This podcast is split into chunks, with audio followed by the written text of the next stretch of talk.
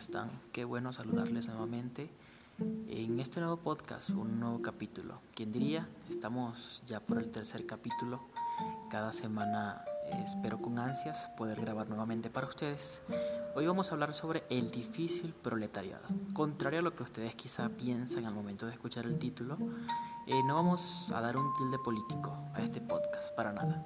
Eh, soy de las personas que no le gusta la política, mm, no le atrae, no le parece que sea lo mejor del mundo, así que solo voy a, dar un análisis sobre un libro que eh, para leerlo para mí fue muy difícil, por eso el título, y entenderlo mucho más.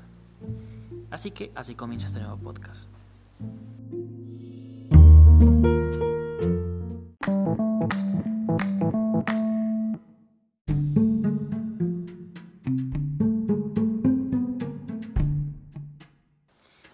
Biblioteca de mi hogar siempre hubieron libros del ámbito religioso.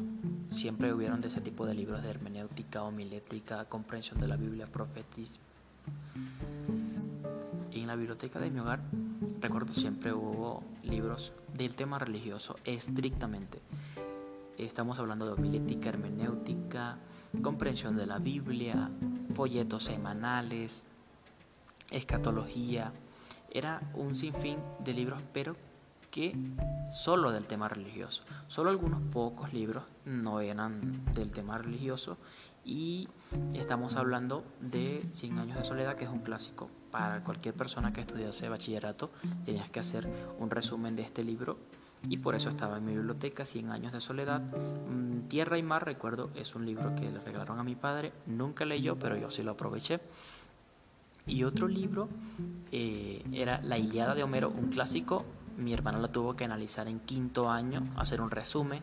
Y pues una vez que ella se fue de la casa, que se casó, me regaló el libro y quedó en mis manos. Pero del resto todos, todos eran completamente de la Biblia. De hecho, siempre que compraba un libro me emocionaba muchísimo porque aumentaba la cantidad de libros y se veía sustanciosa la biblioteca de mi casa. Cabe destacar que era una biblioteca poco usual. Estaba junto al televisor de la casa, recuerdo, y mayormente, como en casi todos los hogares venezolanos o tal vez latinos, eh, consumíamos más el televisor o se consume más el televisor que los libros, pero me pasaba todo lo contrario. Pero una de las cosas que me llamaba la atención de la biblioteca era eso, que no tenía libros de otro tema. Manejaba muy bien el tema religioso, pero no el resto. Me sucedió una vez, tenía 17 años, recuerdo, una amiga me llamó, se contactó conmigo porque tenía una serie de libros que iban a botar de su casa. Es lo mejor que le puede pasar a una persona que le encanten los libros. Llegó a su casa y veo una colección de 78 libros. Eh, le preguntó por qué los iban a votar, dicen que eran de su tío, ya, ya estaban viejos, imagínense.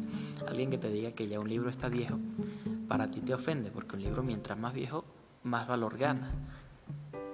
Entonces, eh, entre los libros recuerdo que vi libros que me llamaron la atención, dos ensayos de Lenin sobre el comunismo económico, también eh, de Joaquín Trincado, Filosofía Racional, unas novelas de Rodolfo Benavides, entre ellas La maldición negra, habla sobre la historia, un poco sobre la historia de cuando se descubrió petróleo en México y cómo eso influyó en la política y en la economía mexicana y también, como no, en la cultura mexicana.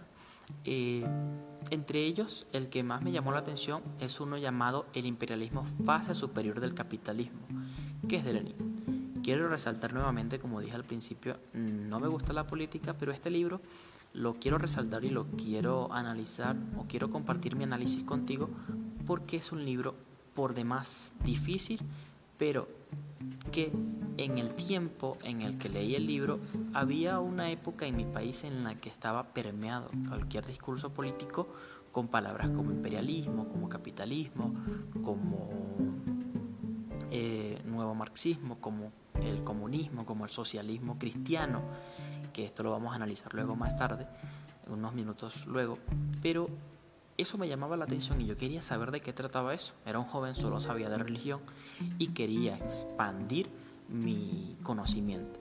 Antes de leer el libro, como era un área desconocida para mí, no me sentía cómodo.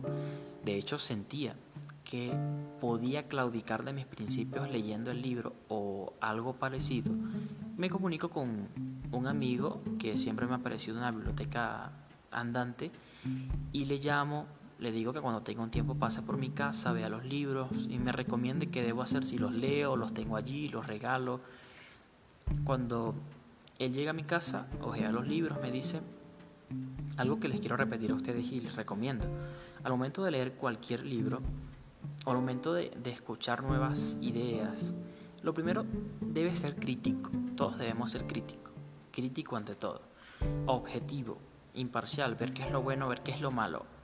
Pero tercero y no menos importante es no negociar nuestros principios por lo que estamos leyendo, escuchando o viendo. Si lo que si hay principios en tu vida que te han llevado al éxito o te han llevado a ser buena persona o te han llevado a triunfar, yo creo que no debes negociarlos. Creo no es ser mente cerrada. No confundan una cosa con la otra, sino que me parece que debemos respetar lo que ya nosotros hemos establecido en nuestras vidas como principios irrevocables e innegociables. Y este libro, comenzando a leerlo, me pareció que su consejo, el consejo de mi amigo, fue a tiempo, fue correcto y me sirvió de muchísimo.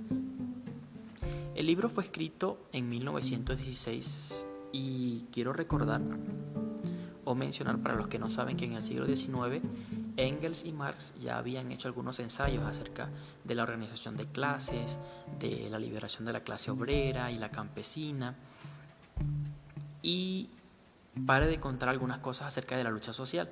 Pero Lenin abre un matiz diferente, abre un, un, matiz mucho más amplio, explaya el tema porque para el tiempo de Marx o Engels no había lo que se llamaba monopolios económicos. Entonces ahora Lenin estaba enfrentando o estaba, por así decirlo, estaba protestando ante estos monopolios que impedían el desarrollo de la economía o la microeconomía en algunos países subdesarrollados y desarrollados. Isidot a Lenin dice, es el fin de la época de los monopolios, del libre cambio o el libre comercio. Así comienza en su prólogo diciendo, y me parece muy muy interesante porque el libro es completamente todo lo que dice acá.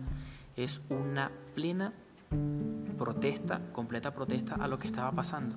¿Y qué era lo que estaba pasando?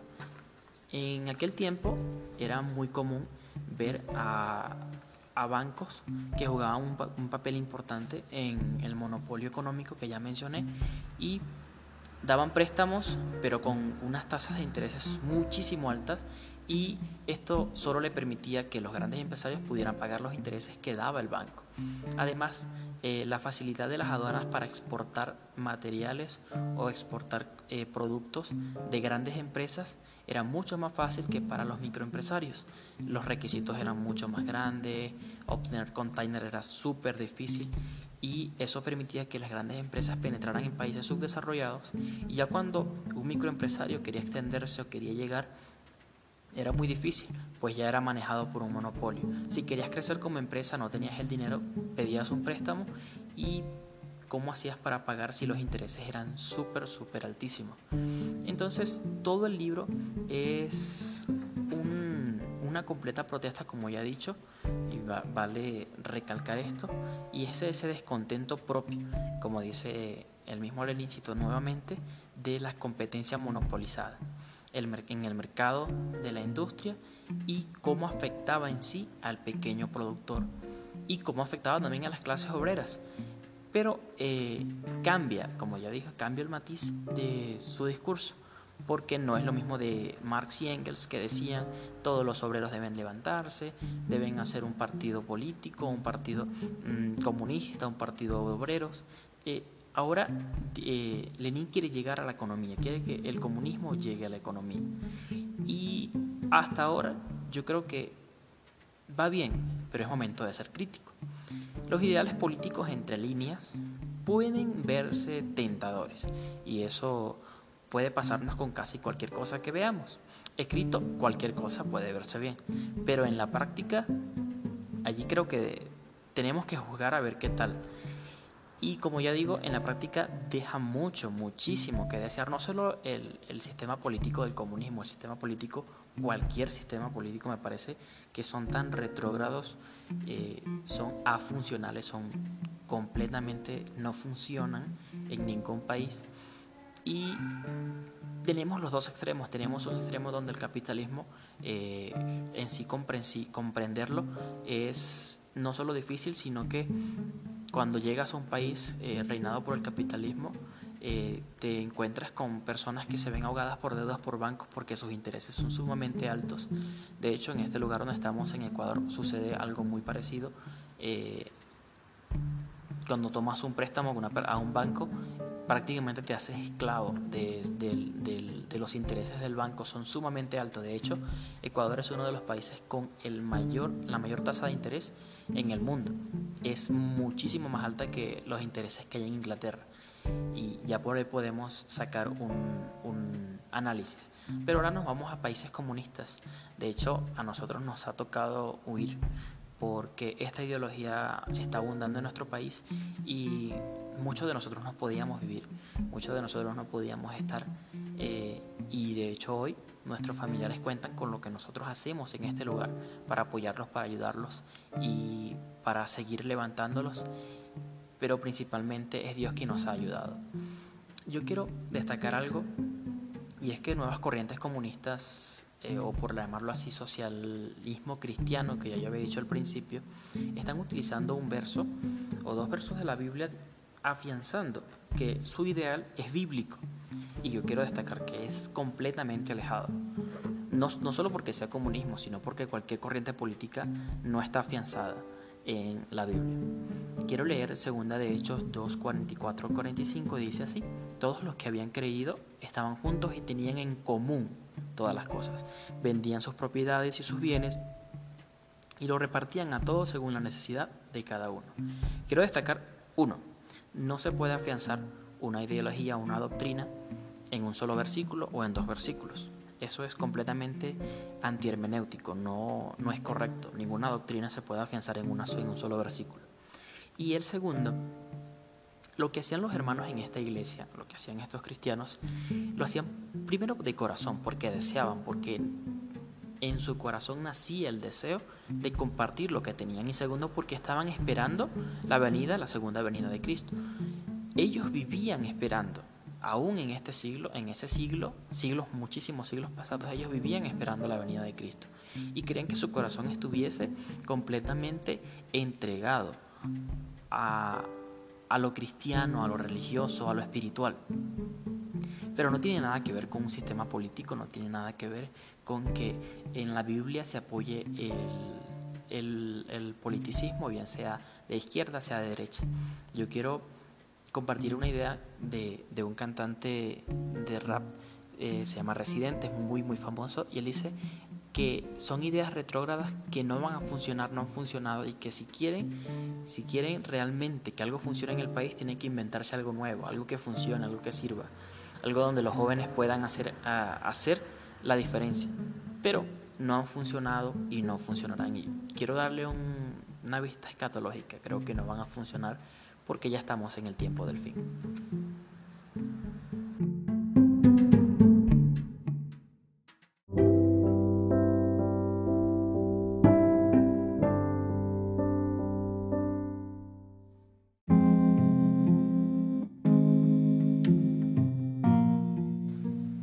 Reflexión tomo el verso que ya leímos, Hechos 2, 44, 45. Y a mí me llama la atención muchísimo cómo vivían estas personas, vivían esperando a Cristo. Vivían como si Cristo estuviese allí a su lado, viendo lo que hacían. Y yo recuerdo algo que siempre me decía mi mamá. Era una forma de burlarse de mí, pero era lo más correcto que podía hacer. Y ella me decía, si tú quieres hacer algo, lo que quieras hacer, sea bueno o sea malo, imagina que Cristo está a tu lado y pregúntate si realmente lo harías. Y creo que estas personas vivían así. Yo, en lo personal, desde mi punto de vista cristiano y religioso, creo que la venida de Cristo está muy, muy cerca, muy cerca. Y mi pregunta es, ¿cómo estamos viviendo nosotros? ¿De qué forma?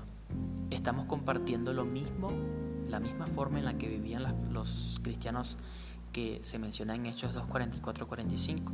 Creo que esto nos llama la atención. Fue muy bueno analizar este libro, gracias por escuchar este nuevo podcast, este nuevo capítulo. Fue muy muy bueno analizar este libro.